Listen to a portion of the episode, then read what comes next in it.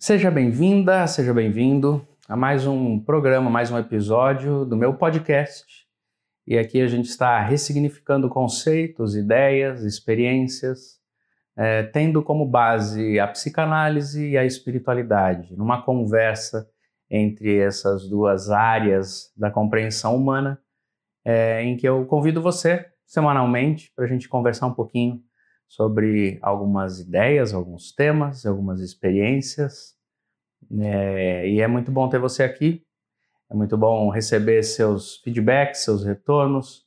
Quando você escreve, comenta, é, entra em contato de alguma forma, me conta como tem sido sua experiência. Tudo isso é muito bacana para que a gente expanda esse contato para além das mídias sociais.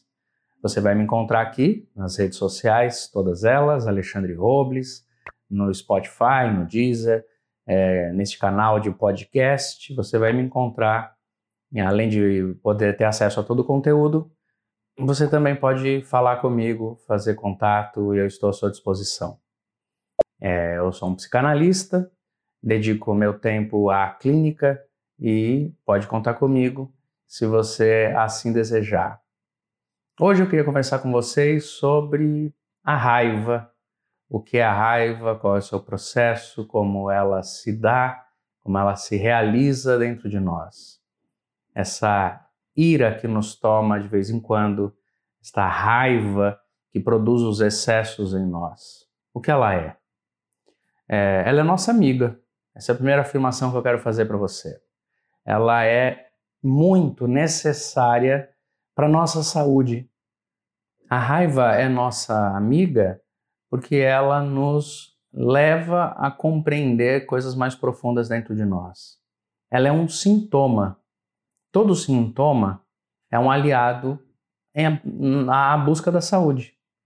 A gente não consegue ter saúde se não tiver os sintomas do que está adoecendo em nós. A raiva é isso, ela é um sintoma.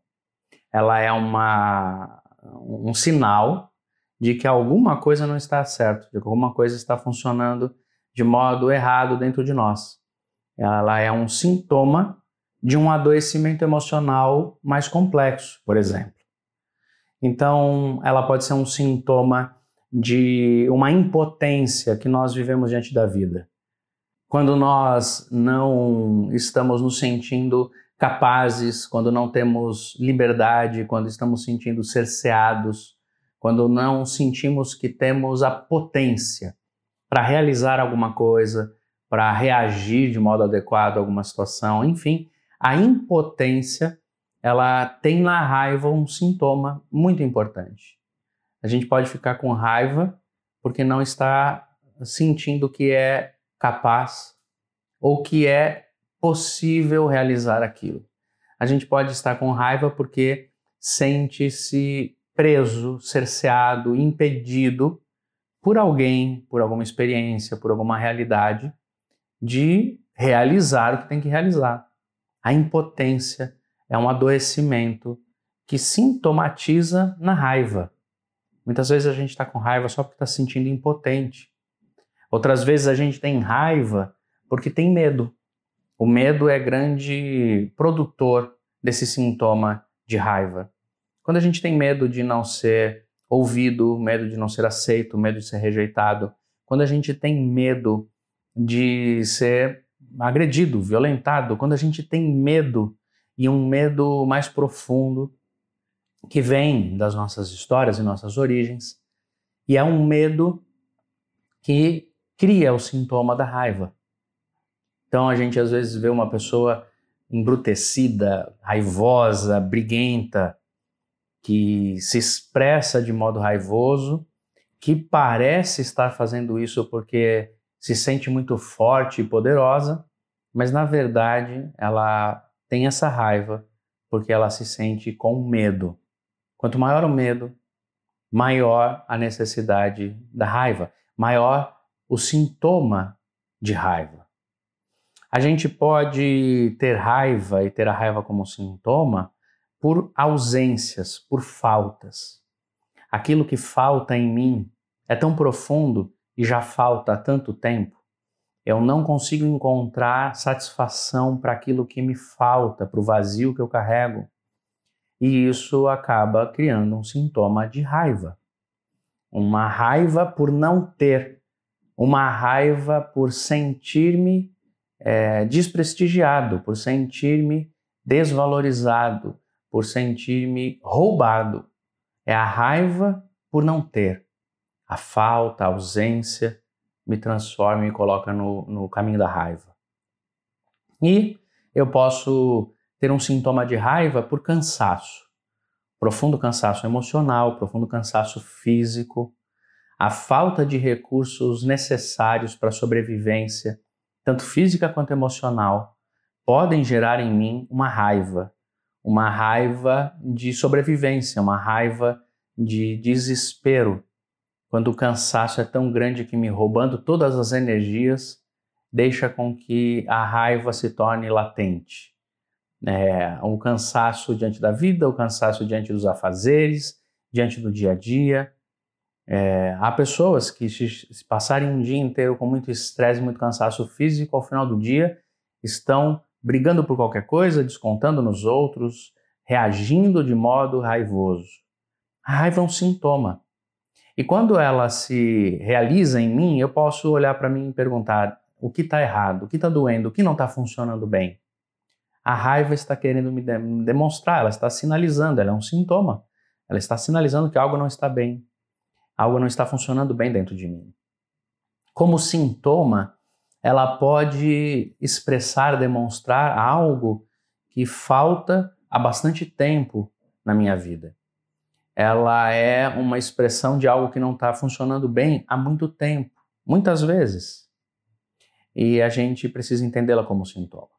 O problema é que muitas vezes a gente entende a raiva como um pecado, como um problema moral. Quem tem raiva está errado. Quando na verdade a raiva é um sintoma necessário, importante para a gente prestar atenção. Todo mundo tem raiva. Nem todo mundo expressa a sua raiva do mesmo jeito mas todo mundo a tem e de alguma forma ela quer se expressar. E quando a gente trata a raiva como um problema moral, a gente fica bravo por ter raiva, ao invés de olhar para ela e dizer: o que, que está errado em mim? O que, que precisa ser atendido? O que, que eu preciso observar com mais atenção? Eu então fico bravo com a raiva e eu me defendo da raiva, tento me defender da raiva. Isso só piora a situação. É como ficar bravo por sentir dor ao invés de tentar entender o que, que está fisicamente causando aquela dor em mim. Não adianta só tratar a dor. A dor recebe um analgésico imediato, mas ela não resolve o problema. É, a analgesia não resolve o problema, só alivia o sintoma. E se a gente trata a raiva como um problema moral, a gente não entende que tem algo errado.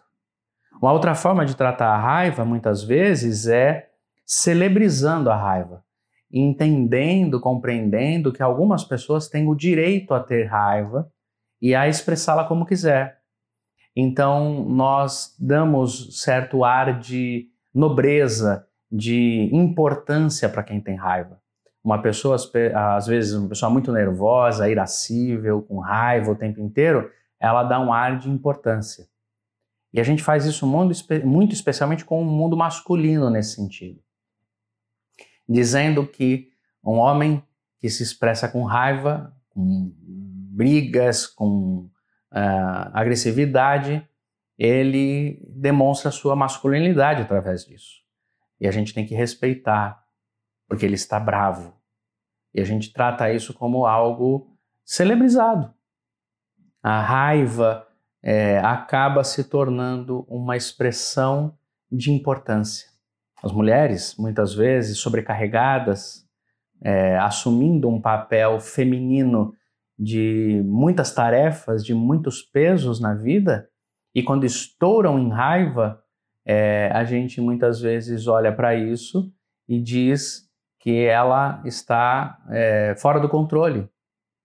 A gente tem muito essa maneira de tratar uma mulher que expressa sua raiva como se ela fosse doida, estivesse fora do seu controle. É quando então a raiva passa a ter um, uma expressão de doença em si. Ela tem raiva porque ela é louca, porque está errada, porque está doente. é, é um outro erro de, de análise de avaliação da raiva. É, a gente tem que notar, é um sintoma, observar, prestar atenção, o que é que está faltando. Esse sintoma da raiva, ele se expressa de modo diferente. E por isso também a gente ah, julga as pessoas que demonstram essa raiva. Por exemplo, tem gente que quando tem raiva quebra, precisa quebrar coisas, quebra objetos, joga no chão, bate a porta, tem um desejo de expressar sua raiva quebrando alguma coisa física. Tem gente que expressa sua raiva batendo no outro, agredindo fisicamente. Mas tem gente que expressa sua raiva xingando, diminuindo, menosprezando, gritando, falando palavras duras. Assim como tem gente que expressa sua raiva silenciando, promovendo um silêncio mortal quer atacar o outro no seu silêncio. É uma maneira de expressar raiva também. A gente acha que muitas vezes uma pessoa que tem raiva é só a que grita, mas aqui também se silencia de modo amargurado e raivoso, ela está expressando a sua raiva, ela quer atingir o outro desse jeito. Tem gente que expressa sua raiva em desespero, em, em choros compulsivos, em expressões é, escandalosas de dor, é, que quer chamar atenção para algo que está acontecendo dentro de si e entende que o caminho de fazer isso é chorando, é, é se expressando com uma gritaria é, de autocomiseração, de vitimização, é, demonstrando a sua fragilidade e, e dizendo e pedindo a atenção do mundo inteiro, porque isso é um sinal de uma raiva que foi contida e que precisa ser expressada. Assim como tem gente que expressa sua raiva na automutilação.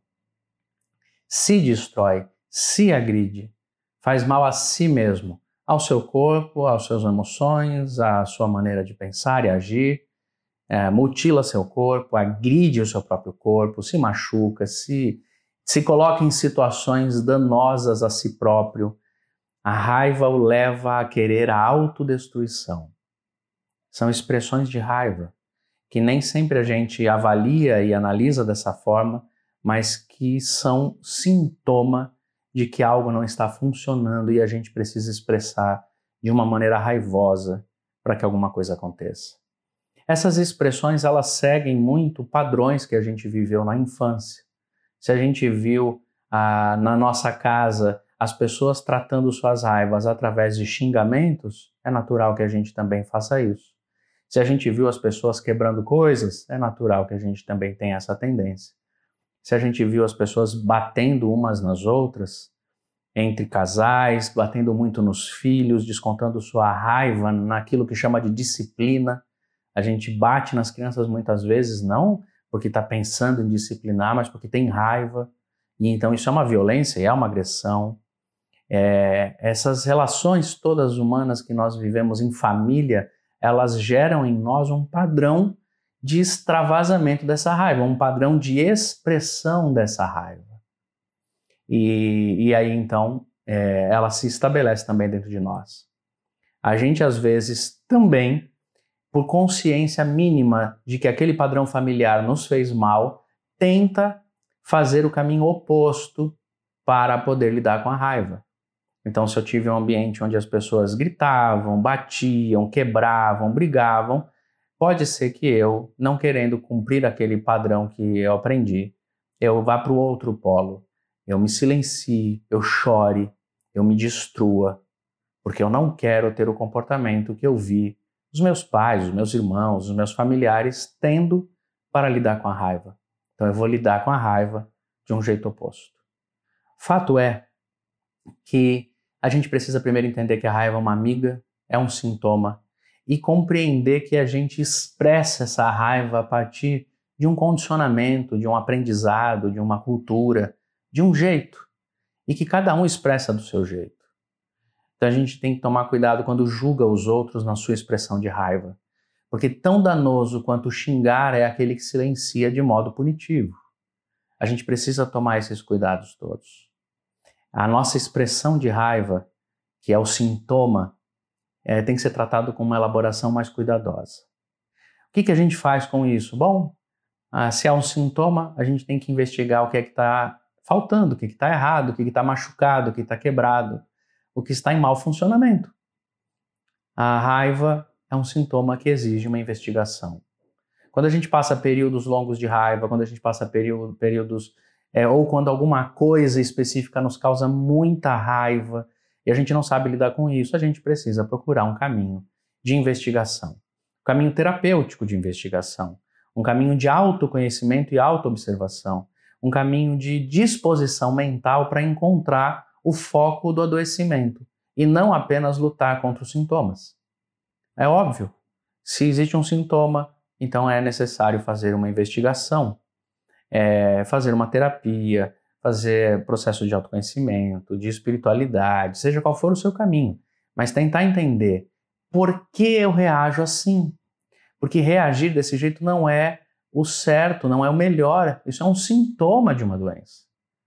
Então, por que é que eu estou passando por isso?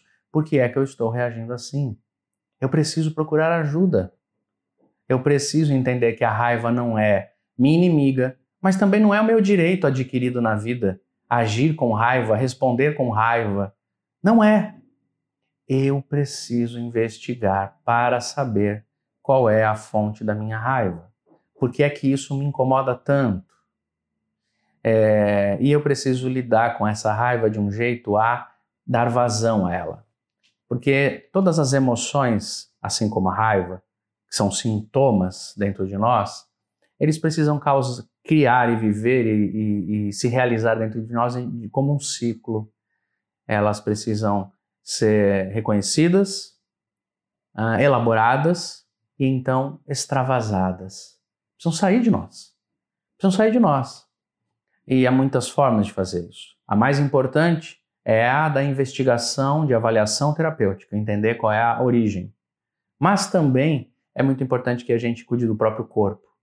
Fazer exercício físico, cuidar da alimentação, extravasar essa energia que vai entrando em nós e vai se condensando em nós, para que ela não gere explosões de raiva.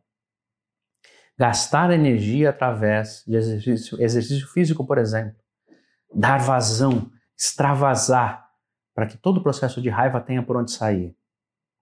Outra coisa muito importante fazer é, é, é, trabalhar com a necessidade de colocar limites nas relações, porque muitas vezes as nossas raivas, estando em contato com a ausência de limites, elas são acionadas pela maneira como as pessoas falam conosco, pela maneira como as pessoas agem conosco, por aquilo que nós não dando limites, não criando os limites necessários, aquilo que nos invade, nos agride, nos explora, passa do ponto. E, obviamente, vai ser um gatilho muito grande para raiva. A gente precisa verificar se os limites estão estabelecidos, se a gente está conseguindo comunicar para as pessoas o que, que a gente pode, o que não pode, até onde elas podem ir, o que dói, o que não dói, o que, que elas estão fazendo para gerar em nós um gatilho. As convivências humanas elas são muito propícias para que gatilhos sejam acionados em nós. Então, se algo na vida me machuca e na minha relação aquilo que a pessoa faz está me machucando, uma hora eu vou estourar. Se aquilo que tanto me falta na vida continua me faltando na relação que eu tenho, uma hora isso vai estourar. É, a gente tem gatilhos por causa das relações. Por isso que é muito importante colocar limites. Até aqui você pode entrar, até aqui eu posso ir, eu posso te dar isso, mas não posso te dar aquilo.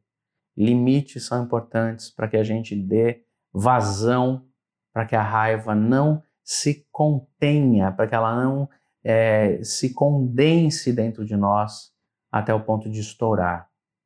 E é muito importante a gente ter a capacidade de conversar, inclusive enfrentar conflitos e confrontos de uma maneira adequada, que nos ajude a expressar o que precisamos, falar o que precisamos, é, ser ouvidos, expressar nossas emoções de uma maneira que não deixe com que a raiva silente produza em nós essa explosão, essa dinamite. A gente precisa poder conversar de modo franco e honesto. A gente precisa poder falar e saber que foi ouvido. A gente precisa, portanto, ouvir o outro. Para que é, as suas demandas sejam observadas, ouvidas, acolhidas. A gente precisa, inclusive, saber lidar com conflitos e confrontos.